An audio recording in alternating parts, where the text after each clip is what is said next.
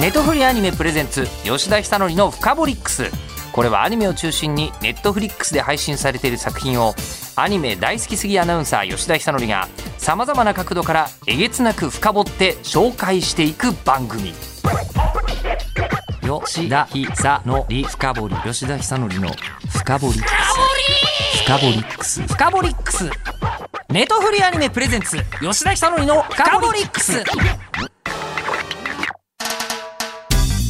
ネトフリアニメプレゼンツ吉田久典の「深掘りックス」もう年末年始ですから年末年始にネットフリックスで一気見したらいいよ特集、えーいいですねおせっかいですねそれではゲストにご登場いただきましょう中川翔子さんですよろしくお願いします。中川翔子です。はい今目の前にプロフィール紹介って書いてあるんですけどいるかないや、いります、いります。何の人だかわかんない説がすごいありまして。それはえ今なんて名乗ってるんですかなんか求められた時最近はええ水着の YouTube バズりましたって言っ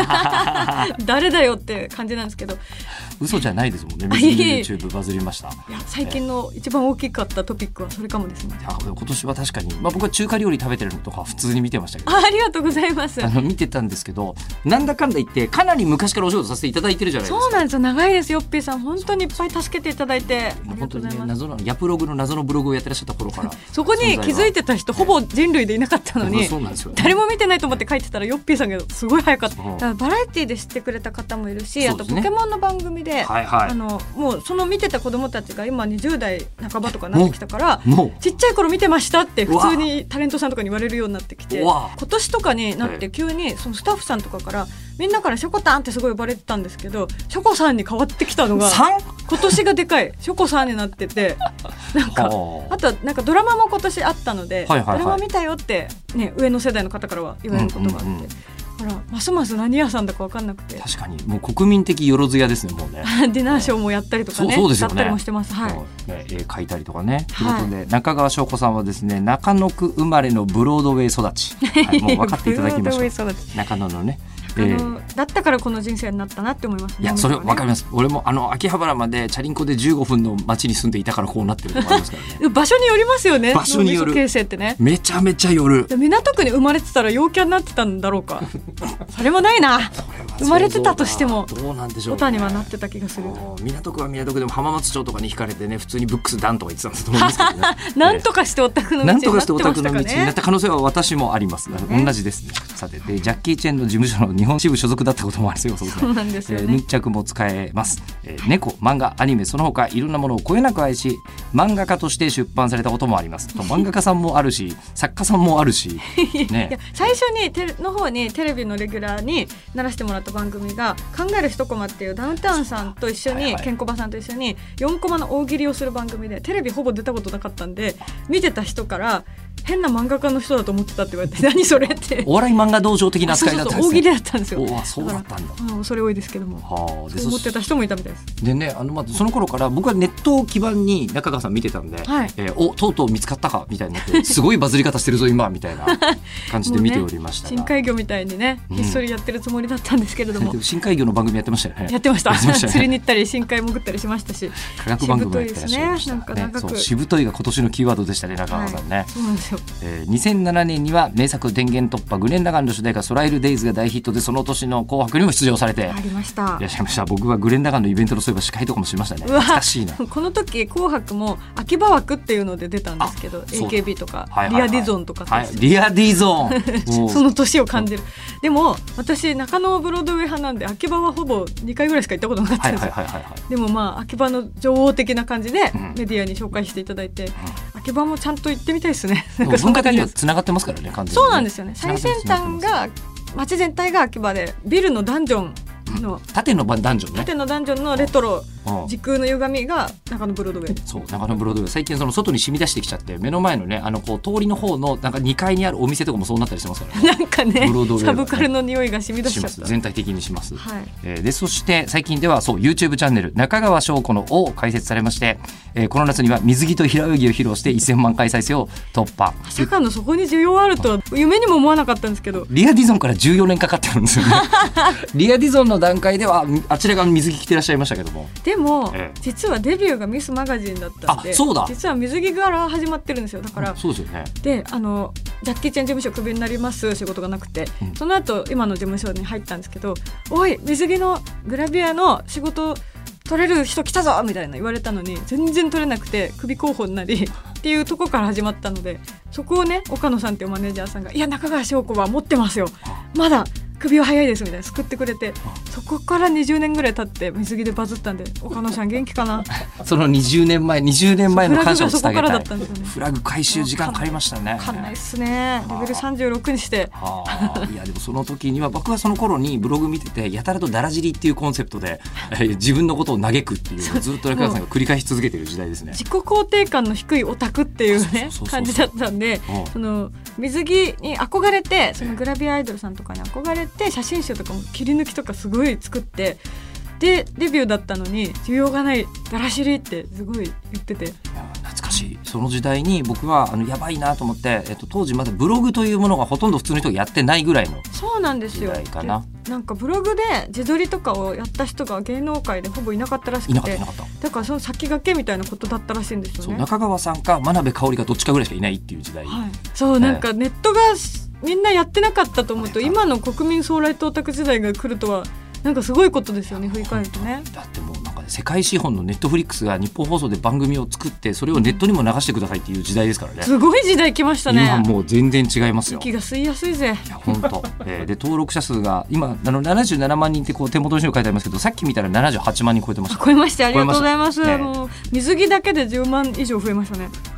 そんなもんなんですね 本当にうんすごいですね。すごいいや、はいなんかパワーあるねなんだかんだ言ってグラビアという文化が滅びていない理由がわかりますいねやでも思ったんですけどそれこそその若い頃のデビューしてすぐ水着の動画出しても別に多分誰も見てないと思うんですけど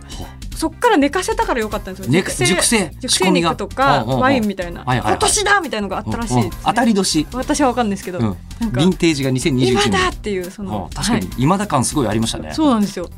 うだからってすぐまたね脱いじゃうみたいなのだとちょっとあ味しめたなみたいになるから、まあでも基本的にそうやりたいかと言われたらはいやれって言われたから仕方なくの部分はありますもんねそうなんですよでもテレビとかだったらやってないんですよ絶対ねではあ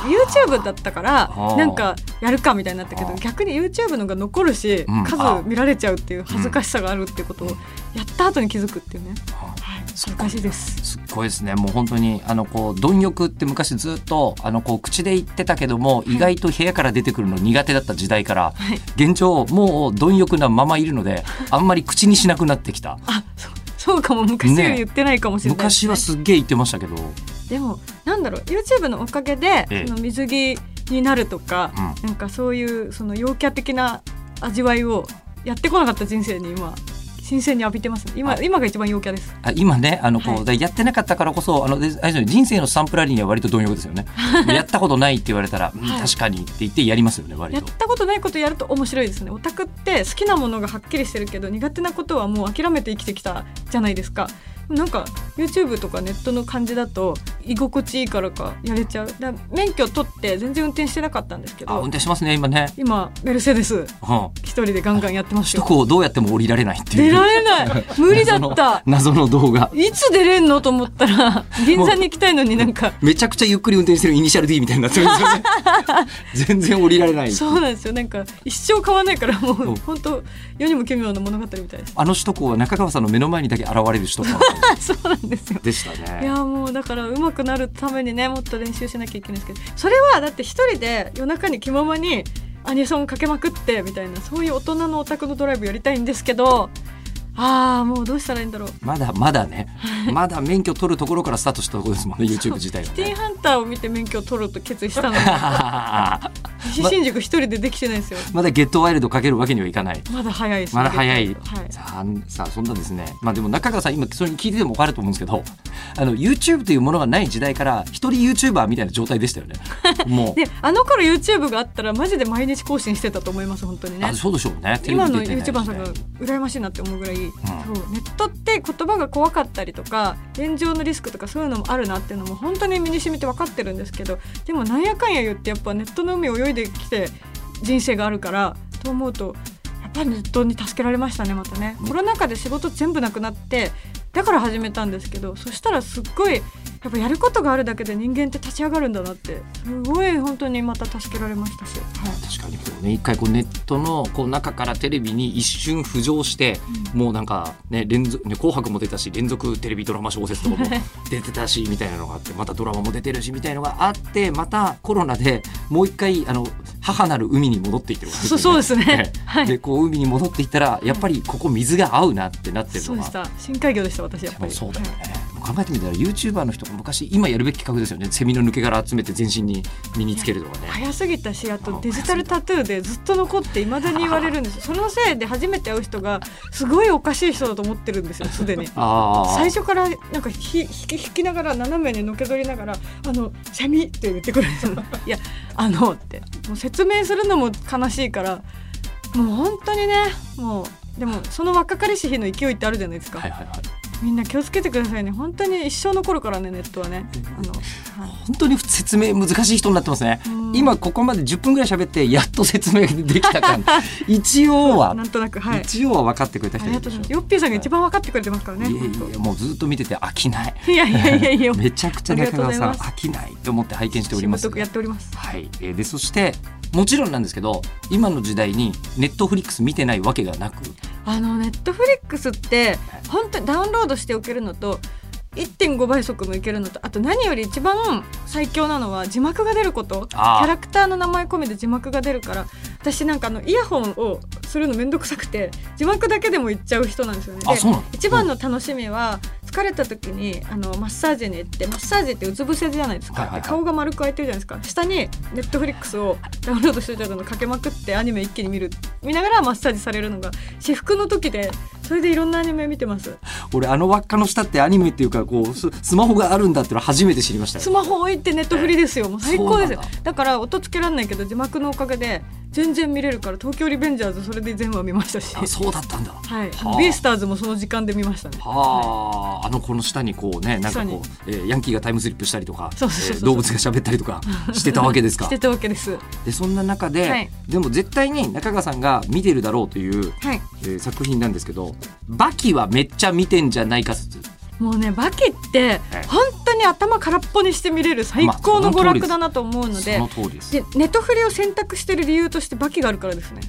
それは言えるありますよね、うんうんそのバ通りキ見れるんだん、もんっていう、ええええこれはでかい本当みんな見てなかったらとりあえずバキ見た方がいいですよそうね、それ,、うんそれ心から思いますもう一マ度ジで面白いあの関係ないと思ってる人こそ見てほしいですよねそうそうそうそうよくわかんないし怖いしとか言ってないでいいから見てっていいから見ていいからって言いたくなるぐらいとりあえずめちゃめちゃ面白いですねでもそのバキって中川さん本人は誰かから勧められたとかなんですかいやもともと原作の「グラップラーバキ」ははいはい全巻持ってて、あの大好きで、まあグラブラバキはあのもちろん少年は大好きですよはいチャンピオンを読んだことあったらなんだこれはと思ってみんな手が伸びてると思うんですけど、チャンピオン読んでましたひょっとして浦安鉄拳家そ族っがちかきっかけーでなるほどそれあがあややこしくて申し訳ないんですけど全浦然安鉄拳家族の春巻先生が遭難する話、はいはいはい死ぬほど好きで、はいはいはい学校でちょっといじめられて落ち込んでたんですけど春巻先生を見てその話を見て爆笑して元気が出て。はいはいはいであのレンタルビデオ屋さんに行ったら春巻きがいると思ったらうんうブんルース・リーだったんですよ。でブルース・リーにはまってからのジャッキー・チェンにはまってでジャッキー・チェン事務所に入りあジャッキー・チェンより先にはあそ浦うなんですよ安鉄筋家族なんだそうだからチャンピオンがなかったら私芸能界に入ってないんです よ。初めて聞くでバキでもあのバキもあのその浦安でもよくバキくんじゃなくてなんだっけバキをもじったキャラも出てくるんですよね。あ何だったっけ一応今調べてます半馬裕次郎みたいなお母さんがいる。半馬友あお母さん側が半馬友情みたいにいましたねいや そうそうな何くんだっけ。ジャッキー・チェンは大福聖子ですよ。サモハン金子と。よく覚えていらっしゃるあそう花園ガキくんとか出てくる。ジャッさんよっぽどバキ好きなんだなと思ってで読んだら死ぬほどおもろ東京ドームの地下ってそうなってるんだなっっててないけどねえよく母にボクシングのあの試合とか連れてかれてたからほう後楽園ホールも好きだったからあの周辺すぐそばまでは行ってたわけですねあー地下でこうなってんだっていつも考えててだから本当にバキの後半って一生戦ってるだけだから もう数分で一冊読めちゃうぐらいのスピードで進んでいくんですよねだから何週もとりあえず行きながらバキ読んでみたいなグラプラバキはまずはいそうだったんだなんでこのネットフリでバキがうんアニメうんとしてクオリティが高すぎて、そうそうなんですでよあとやっぱ声こんなイケメンなんだみたたいな。えーと島崎信長君がそう信長さんボイスぴったりでもうすごいイケメンだけどこのバキはグラップラバキ読んでない人はこのバキは本当に強いのかよくわかんない状況で始まるんですよねシンクロニシティで世界中からなぜか同時刻に死刑囚たちがバキの元に集まりだしてで死刑囚たちがそれぞれやばいって話で始まるんですよバキは、えっと、高校生で今はちょっと恋愛に目覚めちゃってあの公園でチューとかしてるんですけど、してそまのす後ろでうん死刑囚と、あとは組長がボコボコに戦ってるみたいなそういうえー感じになってるんですよもう面白いから見てえーこれもうね、えーこれあの言ってる人が中川さんがすごいフィクションを喋り始めたと思って、まあフィクションなんだ けど喋ってることは。フィクションなんだけどフィクションなんだけど、あのこんなそんなフィクションこの世に存在しないだろうと思ってる人いるかもしれませんが、うんあるんです。あるんですよあるんです。いやもう本当に全員キャラが立ちすぎててやばいんですよね。でパキはそのスペックっていう、はいはいはい身長2 2 0センチで深海2 0 0メートルから泳いで脱獄してくるやつがいてやばいんですよえ。ーそうですね。で本当はおじいちゃんなんだけどもうなんか戦いが楽しすぎてなんかアドレナリンみたいなそういうことですごいおじいちゃんに見えない感じに保ってるであとドリアンっていう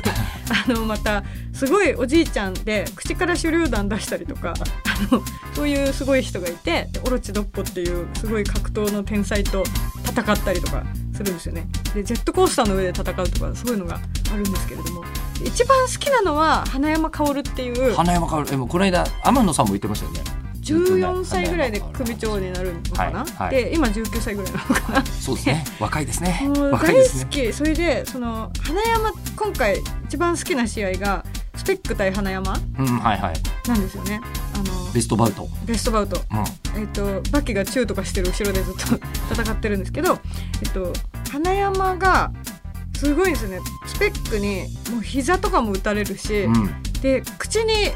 拳銃突っ込まれて、うん。もうやばいじゃないですかその状況って躊躇なく打っちゃうようなやばいやつなんだけど花山はその窮地を左に顔を避けてでほっぺを貫通させるっていうでそんな状況で口のほっぺ破れてこっから空気が出ちゃうぐらいなのに「まだやるかい?」って言って逆襲してほぼ全裸でボコボコに仕返すスペックを。と思ってスペックが逮捕されたかなと思ったらまた速攻の警察を力技で脱獄しまた返り討ちに遭う花山っていう何これもう本当にどうかしてるぜバキやばいってこれっていうかこれを完璧な描写でアニメとして再現してでスペックの声優さんがチャーフーリンさんかはないはいはいはい。でもうこの「まだやるかよ」を実写でこの令和の時代に聞けるとか何これマジで生きててよかったっていうのをお寿司屋さんのカウンターで熱く語ってたんですよそしたらカウンターの斜め前のところにすごい美女いるなとは思ってたんですけどそしたらそれが二階堂ふみさんでは？ で話しかけてきたんですよ「あのごめんなさい我慢できなくて私花山薫君大好きなんですよ」ちょちょっともう待ってちょっとちょっと待って。京子さんがバキの話してて我慢できなくてごめんなさいプライベートなのにって言って二階堂ふみさんが話しかけてきました。待ってください待ってくださいこれ今今のは今のはえっと、ネットフリックスが新たに企画したドラマではなくじゃてなく て、なフィクションじゃなくええて、リアルです。リアルで、はい。まず寿司屋でその話になってるのがなぜなのかがまず分かんなかったんですいけどやもう我慢できなくて、スイッチ入っちゃったんですねもうアニメのクオリティが高すぎて面白すぎて、はいあのバキ3週ぐらい見ちゃったんですよね。はいはいはいドラはいマはいでだから興奮して喋ってたんですけど、そしたらその寿司屋のカウンターで二階堂ふみさんが歩いてきてええ話しかけてくれる。それ知り合いじゃなかったんいですやか全然全然それまではお互いメディアに出る人ではあるけれどあるもけれどもえ話したこともなくて、なくてなくてえで意気投合してしまってえ連絡先交換するみたいな。え二階堂ふみさんは、はいえっと誰推しだったんですか、まあ、花山薫だった花んです山か薫激推しで。激推し我慢できない耐えられなくなるほどにほらあの困るじゃないですかあんまりちゃんと会ったことない人が、はいはいはい芸能人の人がうん同じお店にいた場合挨拶するべきなのかでもプライベートだしっていう感じだとやっぱ触れない方がいいのかみたいなあるじゃないですかでやっぱ綺麗な人いるなと思ったけどあんま見たら悪いなと思って私はあの逆の方向向いてバキの話してた誰とは分からないぐらいの状態で誰かいる存在感はさすがに芸能人だから絶対感じるぞ芸と能人だよなと思ってたけど、うんはいうん、そしたら向こうから来てくれてええなんかそれすごいデジャブで、はい私そのもう学校での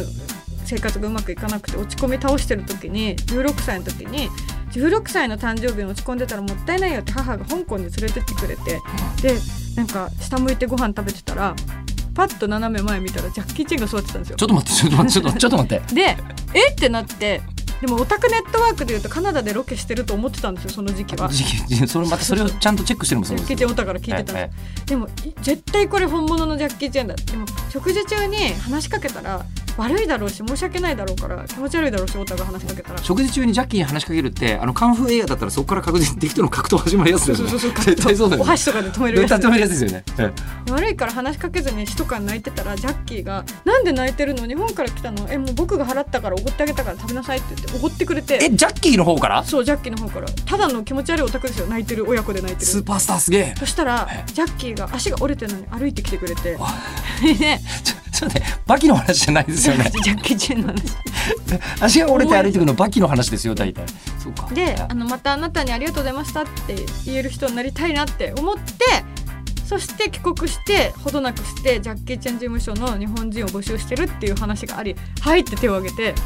所属しで1年ぐらいしてあの仕事がないからクビになるっていう話がありましたね。すっごいもうバキだよバキですよ今の話は、それを思い出してえそんな感じであの斜め前にいた二階堂ふみさんが歩いてきて話しかけてくれたっていうえバキだよバキだなこういうありえなさはバキだなってでもそれがリアルの人生でした私すの。ごいいやバキのおかげでこんな美女と話せたっていうのは本当ありますからバキ見た方がいいですよとりあえずとりあえずじゃあ中川さんだけじゃなくて多分二階堂さんもネットフリックス見てるんでしょうねこれねネットフリで見たんでしょうね,、まあそこはじゃあね原作の漫画も読んでるでしょうしそうですよねいや本当だからあんなに忙しい女優さんでも私もやっぱりこうねしもう師走で忙しいんですけどネットフリってもうバキを全部持ち歩けるんですよバキを持ち歩けるバキごと 持確ちか歩にける確かにそうだで今また新しく始まったハンマーバキがはいおもろいですねハンマーバキも、ね、ハンマーバキやばくて、えええ最初この小学生がはいいじめられっ子がねバキと出会うんですけれどもあのちょっとおいでって言って地下室に何もない地下室に呼ばれてこの人今から何来るんだろうなと思ったらあのカゴに1匹だけカマキリが入ってるんですけどそのカマキリと妄想の中でバキは戦ってで妄想の中で本気で吹っ飛ばされたり怪我したりとかそんな感じなんですよ。でシャドーボクシングっていうのは誰でもやる話だからで妄想でリアルに相手とこうスパーリングするっていうのはもう誰でもやることだからみたいな説明があるんですけど 昆虫が人間サイズになったらもう人間の50倍強いと。でその本当にダメージ受けていくんですよねそうそうそう切ら何れたこの人っていう小学生の実況で進むっていうバキのセリフほとんど「うっ」とかするのしかないってい うねでそこなんですけどこの番組あの具志堅用高さんを呼びまして、はいえー具志堅用高さんに「シャドーボクシングってそういうもんなんですか?」って聞いたら「そうだ」って言われま した。で今ねうんあのポッドキャストで聞けるんで具志堅用高さんの回聞いてください。もうやっぱあそこまで成し遂げる人って、えそうバキみたいな感じなんですえねいやもう具志堅さんはバキだった。 かなりかなりバキだった。具志堅さんみたいな人がいっぱい出てきますもんねいやそうなんバでキすもねバキもでも中川さんもね二階堂さんもほぼほぼ板垣圭介ワールドももう住人ですよ。もう バキに出てくる女みた確い実にバキにバキに出てきてる人じゃないとあんなストーリーに巻き込まれないです よそれぞれのやつで。でももう人生って時にバキのようになるんだなっていうのはたびたび感じますね、若干の名言、えー人生は時にバキのようになるのだなうん、バキのようななんかとしか言えない自分の中で感じてる脳がスローモーションになるような瞬間ってありませんあるあるある、はいあと脳内エンドルフィンっていうのが出る時もありますよねこれだみたいなお尻骨折した時になんかライブ中にジョジョ立ちしてナランタのポーズありましたねでお尻骨折したところがあって、うんでもその時は痛かったけど気づかなくて脳内エンドルフィンで。でバッカルコーンって飛ぼうとしたらなんか浮かなかったんですよおかしいって今日のバッカルコーン浮かないなとうん思ってたら、折れてますって言われてお医者さんにそしたらその瞬間からめちゃくちゃ痛くなってあーさっきまで脳内エンドルフィン出てたんだあのバキの中学生編ののバキが出てたやつだヤシャザルヤシャザルと戦ってた時に出てたやつだこれかーっていうのを知りましたねでその時にあの僕バキだと砂糖水飲むと治るんですけど一、つだけバキの注意しなきゃいけないところがあって医学的知識はほぼ役に立たないっていう そうそうそうそうそこだけちょっと真似しちゃうとまずいところおかしいですおよかしいねおかしいです砂糖水飲んでも人間治んないんで、 紐切りされても治んないでしょそ治んんないなすぐえー そんなはいこんなことだらけではセカンはあの、はい耳に髪の毛突っ込んで、ん三半規管を破壊する、そんなんできないよもうだからもうセカンはもうねあの身体検査いくらしても無駄ですから、ね、無駄です無ね駄です、えーいやでも今回その後ビスケット売り場まで行きますからビスケットオリバーオリバーは刑務所の中なのにすごい名画が飾られてて何のお酒でも揃っててっていうね贅沢な暮らしを特別扱いされてるねビスケットオリバーあオリバーもう今回のもうねあのこうシリーズハンマーバキシリーズになってますけどハンマーバキシリーズのオリバーマジ最高です から、 最高ですね、ええ、あのぜひご覧いただきたいオリバーと戦うためにバキはあの自らそのアメリカの大統領誘拐誘して拐して、ええ捕まるっていうどういうことだっていうふうにそいれや別にそんなことをする18歳18歳どうかしてる18ぜ歳と18歳だから普通刑務所まず入れてもらえない可能性あるそんうでですすよねよ本来ねおかしいですよねですごいことがまたあったんですけど、はい馬騎的なあのとある「さんま御殿」で とあるさんま御殿声優さんスペシャルではいはいあのジョリーンのはいはいファイルーズ愛ちゃんと共演して隣の席だったんですよこの間来てくれましたあ本当ですかこの間で、うんファイルーズ愛ちゃんと意気投合して会いたかったんですよっておおお互いに「わあ私も」ってで LINE 交換すぐして「でお疲れ様でした」って遊ぼうね」って帰ってそしたらなんか車が2人とも同じ方向に向かうんですよ。おやおやってなってええ同じ場所で止まったんですよ。あれってなってそしたらファイルーズ愛ちゃん家がうちから徒歩20秒だったっ て発覚して愛ちゃん家からの窓からうちが見えるっていうことが発覚してはってなってあのバキだよねいやマキバキだよそシれンクロニシティでしょこれ。今だって俺チャンピオンの小回りで見えたもん俺はっていう作画でね板垣先生の作画同でじ同じ車がこうバーってきて同じ瞬間にピタって止まって愛ちバタゃンんそうそうそうえ愛ちゃんもちょっとバキ見ありますよねバキ見ありますと思ったら、ええその徒歩圏内に電波組のエイタソが偶然いたんです よで同じ地区内にプリキュア2人近所に住んでるってあるすごいバキやんってええシンクロニシティすごいちょいちょいありますねそういうミラクルがね偶然みたいなちょいちょいじゃなくなんかもう月1ぐらいでミラクル起きてます ねなんやかんやありますねねもうプロのミラクル屋じゃないですか今 ミラクなんかこうさルやミラクルを望んでないミラクルもあったりとかするんでねいやほどほどがいいです けど全部全部含めてバキか中川翔子 ですよいやこの世で一番ミラクルに吉良義景はうん静かに暮らしたいみたいな、中川翔子も静かに暮らしたいんですよ本当はでもなんか運命がバキを引き起こすものでだあかーらなんやかんやだからこうしぶとく芸能界にもずっといるのかもしれませんねそうですね何かないとやっぱ入れないなっていうのはすごい思うんですけど静かに暮らしたいと思うとなんやかんやあるんでいやそろそろまたビスケットオリバーとか現れちゃいます よね勘弁してほしいえーせめて刑務所の中じゃないといいですね いやそこは行きたくない向こうが現れてくるのもでもアニメで見る分には面白すぎる最高すぎる。えー、ということであのそろそろというかいくらでも話をお伺いできるんですけど、うんえーと最近の活動のお知らせとかあったらまずは YouTube ですか YouTube 中川翔子の78.2万人の登録ありがとうございます来年ね100万人目指したいなって思えるような感じになってきたのでどうかあのぜひ水着のとこからでも何でもいいんで他にも本当に毎日違うことやってますひたすらぼっち飯を食べたりとかあとはメルセデスをぼっちで運転したりとかうんいろいろやってますのでよかったら YouTube 見てくださいはい、えー YouTube あの本当に予測が全くつかないので。